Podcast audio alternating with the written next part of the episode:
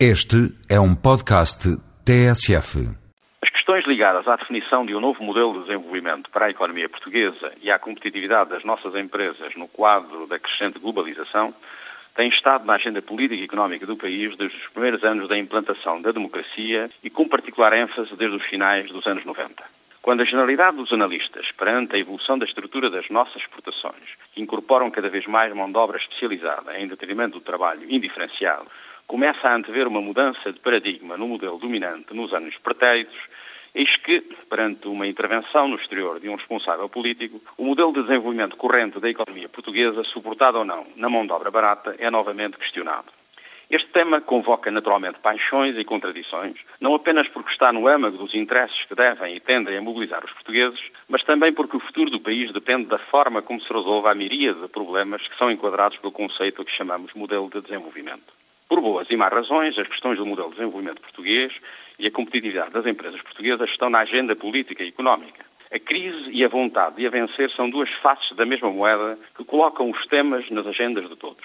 Mas não é apenas a vontade que determina a nossa capacidade de vencer a crise. É necessário haver um rumo e que todos, ou pelo menos muitos de nós, contribuam para o definir e executar. É frequente afirmar-se, quando se aborda esta questão, que já se estudou e refletiu o suficiente para saber o que há a fazer. Em consequência, é necessário fazer. Todavia, antes de fazer, é imprescindível escolher entre os vários caminhos alternativos que o estudo e a reflexão traçaram. Esta escolha deverá ser esclarecida, inteligente, determinada. Como todos sabemos, não é uma escolha simples que está em causa. Para a tornar menos complexa, é necessário adotar métodos que tendam a inculcar em cada um de nós os objetivos a atingir e as tarefas a executar no quadro de uma visão clara da nossa economia.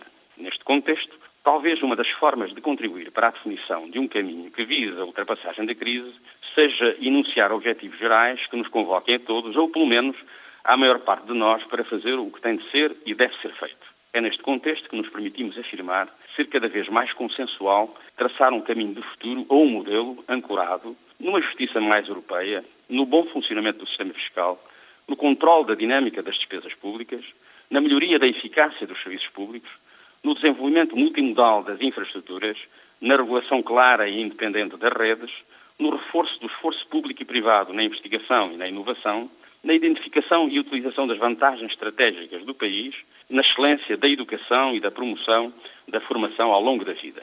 Assim, de certo, descobriremos o caminho das pedras.